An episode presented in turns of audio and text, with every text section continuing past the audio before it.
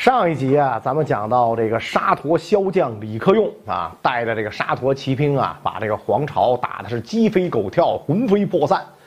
他手下的那帮乌合之众根本就守不住长安。但是呢，要说起来啊，黄巢就算是撤出了长安，手下好歹还有几十万头人，要是卷土重来也不是不可能，至少拖个十年八年的没有问题。但是呢，正在黄巢准备撤离长安的节骨眼上，手下一员大将背叛了他。这对于黄巢政权来说是致命的一击。背叛黄巢的大将名叫朱温，这是个什么人呢？啊，且听我慢慢道来。朱温生于唐宣宗大中六年，也就是公元八百五十二年，宋州砀山县人啊。这个地方呢，到现在也没改名，就是安徽省的砀山县。他爷爷呢有点学问啊，虽然没当过官但是呢估计在当地啊挺有地位的。那因为朱温他奶奶啊是当地一个很有名望的官员家的小姐，他爹呢是村里的五经学者，负责呢给学生传授文化课。朱温有兄弟，长兄叫朱全玉，二兄呢叫朱存，朱温呢排行第三啊，所以管他叫朱老三。说起了朱老三，早年很不幸啊，父亲早死，家境贫寒，兄弟几个跟着母亲流落到萧县，那就是今天的这个安徽萧县，在当地一个土财主家刘崇家里蹭饭吃。朱温长大成人之后也不干活，以英雄豪杰自诩，乡里人呢多数对他很反感，财主刘崇呢同样不喜欢他，只有刘崇的母亲很善待他。朱温和二哥朱存双剑合璧，号称呢萧县双煞。日常的乐趣啊，就是主要到各处掐架啊。而朱温呢，出招最狠，下手最重啊，彪悍绝伦。因为没有人打得过他，只能口头上表达一下对他的厌恶之情。除了这个嫌弃他彪啊，还嫌他懒。主家刘崇呢，就经常因为他懒抽他。朱温呐，不仅懒，手欠啊，偷这个刘崇家的锅卖钱，被刘崇的二哥追上来了个人赃并获。刘崇他妈呢，一直是挺喜欢朱温的啊，但这个时候呢，也忍不住问他啊，你说你也老大不小了，你不应该这样，你不想耕作，不想干活，那你能干什么呢？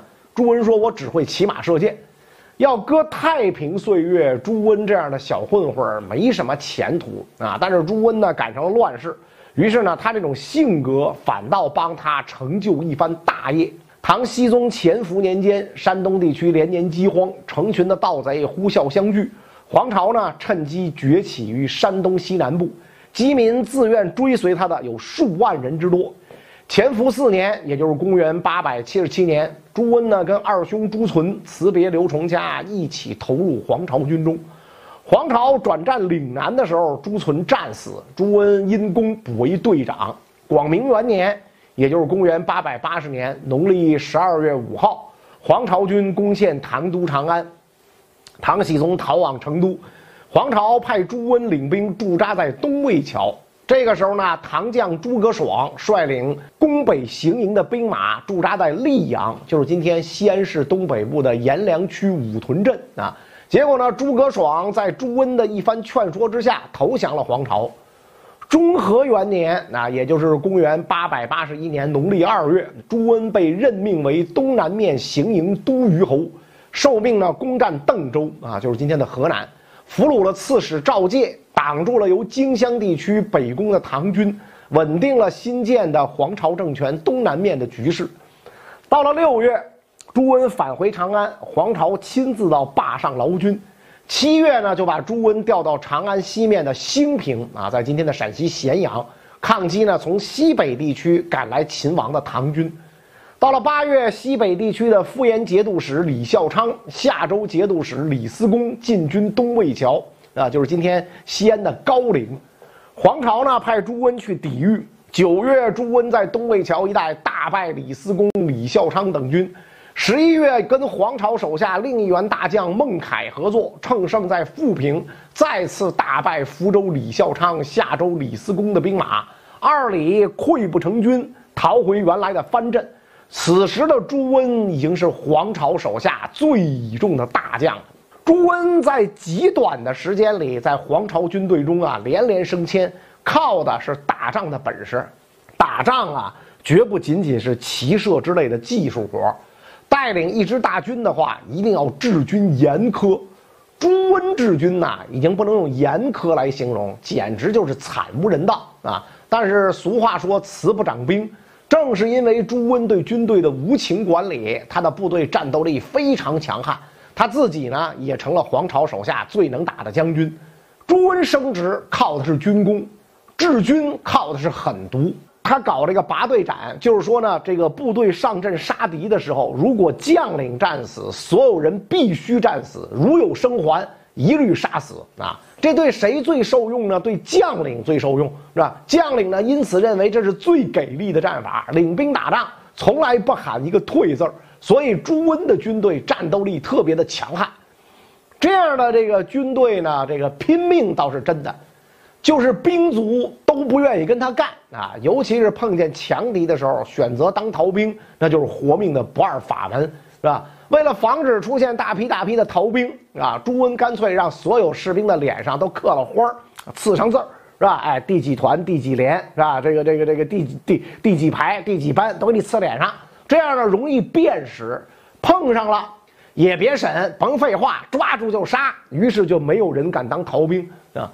办事儿就这么简单粗暴啊！不过呢，在军队里边讲究的是赏罚分明啊。光搞恐怖主义这样的军队战斗力，时间久了肯定也会直线下降。朱温行赏啊，绝不会出现兢兢业业的老员工工资还不如能力不行的新员工的情况，也不会出现无功的拿钱，有功的也拿钱的情况，更不会出现有功不赏，无功也不赏的情况。他得了金银就要分发下去啊，这是他保证战斗力的根本所在。如果是一摊子烂账，军士们哪有什么努力的理由？于是，在皇朝几十万乌合之众当中，朱温的军队一枝独秀，成了最能打的精锐，甚至连李克用、王仲荣这样的唐朝悍将对他呢都非常的忌惮。不过，到了中和三年，也就是公元八百八十三年，朱温呐也有点扛不住了。中和二年的时候，朱温的职务呢是黄巢军的同州防御使啊，就是今天的这个渭南大荔县，和唐将王仲荣隔河对峙。这王仲荣呢，咱们上集提到过啊，在当时跟李克用并列的名将啊，他的指挥才能卓越，部下战斗力也不弱啊。朱温这边呢，咱也刚刚讲过，靠着地痞流氓法西斯的严苛治军，军队呢竟然能正面和唐军对打。双方多次交锋，虽然打的是头破血流、你死我活，但是互有胜负，谁也干不掉谁。不过呢，打仗这事儿啊，这个外行谈战略，内行谈后勤，尤其是在古代，大军长期对峙，兵马未动，粮草先行，没有粮草就啥也甭说了。现在呢，唐朝的王仲荣和黄朝的朱温都面对着缺粮的窘境，朱温这边更惨，都开始吃人肉了。再这么耗下去，谁都很痛苦。中和二年七月，那唐政府呢，从山西调运三十船的粮食补给，顺黄河水势运往河中，准备呢补给王仲荣。消息让朱温知道，他立马纠集了千余人马，准备冒险一把奔袭夺粮。朱温率领着千把来人的打劫小队，那在河西县夏阳渡口就追上了这三十多艘船。这渡口的位置呢，在今天的陕西韩城境内。朱温截停唐朝的运粮大船，正准备仰天长啸，乐呵乐呵呢，啊，王仲荣就已经领着大军前来支援了。朱温着急呀，啊，出门没带多少人，是吧？这千余人哪够王仲荣打的？只能想办法凿沉运粮船。带兵呢退回同州大本营。朱温这一手釜底抽薪，凿船沉河，啊，真把这个王仲荣给恶心坏了。唐军也缺粮，到手的鸭子飞了啊！王仲荣可不就气得暴跳如雷吗？暴怒之下，当即点齐三万兵马飞渡黄河，把同州城是团团围住。朱温本来人就少，再加上呢粮草吃紧，只能凭坚城高墙固守，然后派人呢前往长安求援。朱温的告急文书一封一封送达长安。当时皇朝这边执掌兵权的左军使者孟凯本来就对朱温有点意见，再加上皇朝已经腹背受敌，正准备放弃长安，兵力明显不足。地主家都没余粮了，哪有兵力支援朱温呢？所以朱温一个月内连上十次表奏，孟凯这哥们是既不发兵，也不向皇朝报告。刚开始呢，孟凯的人还跟朱温解释，因为各种客观原因不能发兵，是吧？到后来已经是横鼻子竖眼就开骂了，说你朱温是不是不想为国出力啊？你是不是想拥兵自重啊？类似这样的话，在历史上重复了无数遍，当然后果都是一样。那这一次，朱温果不其然开始胡思乱想啊！他看着唐军四面围堵，心里已经有了大概，皇朝啊，估计是要坏事了啊！这时候，这个朱温手下的谋士谢同就说了：“啊，这谢同呢，跟黄巢一样，早年也是个屡试不第的举子。广明元年，黄巢攻入长安，机缘巧合之下，谢同被迫从军，就此呢，投入了朱温门下。啊，因为这个谢同是被迫从军啊，知识分子失身从贼，所以打心眼里他是愿意相信唐政府的。他表示，只有投降唐朝才有活路。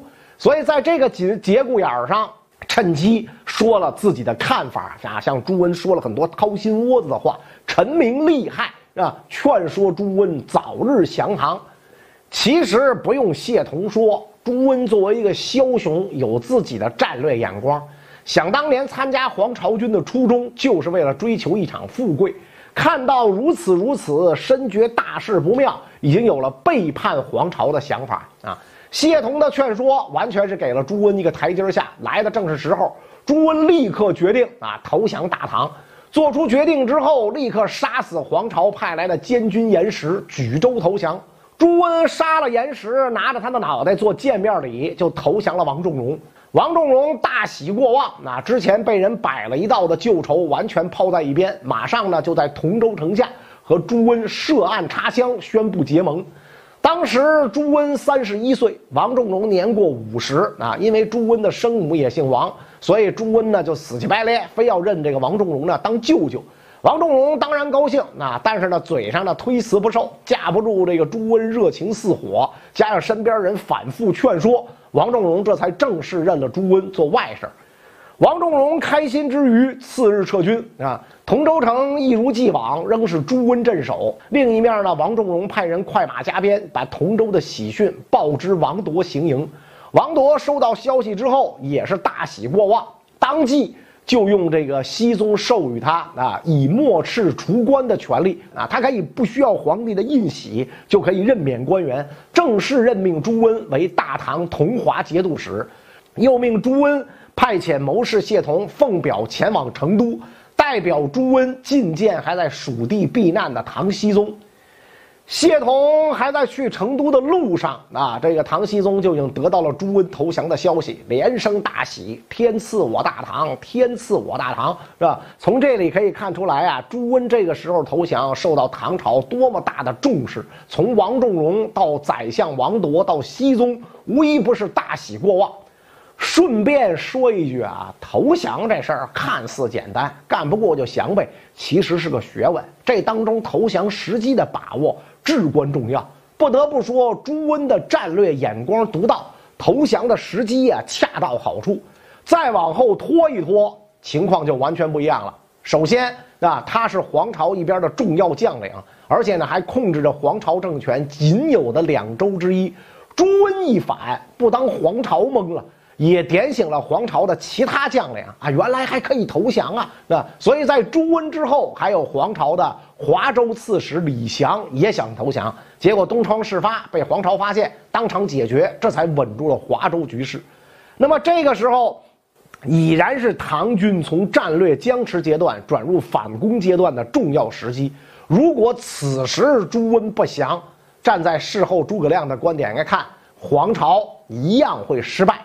这是大部分所谓农民起义军的命运。如果朱温等到那个时候再投降，恐怕下场就不会太好啊。比如黄巢的二号人物军师上让，后来也投降了，但是呢，他不但没有受到朱温这样的重用，反而被杀了啊。因为他的投降对唐朝根本没有什么价值，而朱温趁势投降，不但为唐朝胜利添了把火，也为自己日后割据一方、称霸中原。走出了至关重要的一步。话说回来，不久之后，谢彤进入成都，唐僖宗亲自在行宫接见，给足了朱温面子。作为一个读书人，谢彤这个人也是能说会道。从朱温不幸的童年说到他参加皇朝叛乱，总之一个中心思想：叛乱是被逼的，忠义是天生的啊。唐僖宗听完，不知道是信还是不信啊，反正呢表示对朱温之前的行为完全理解啊。再后来呢，听到这个朱温在家乡曾经说过“做官当为执金吾”啊这样的话，马上赐朱温为左金吾卫大将军。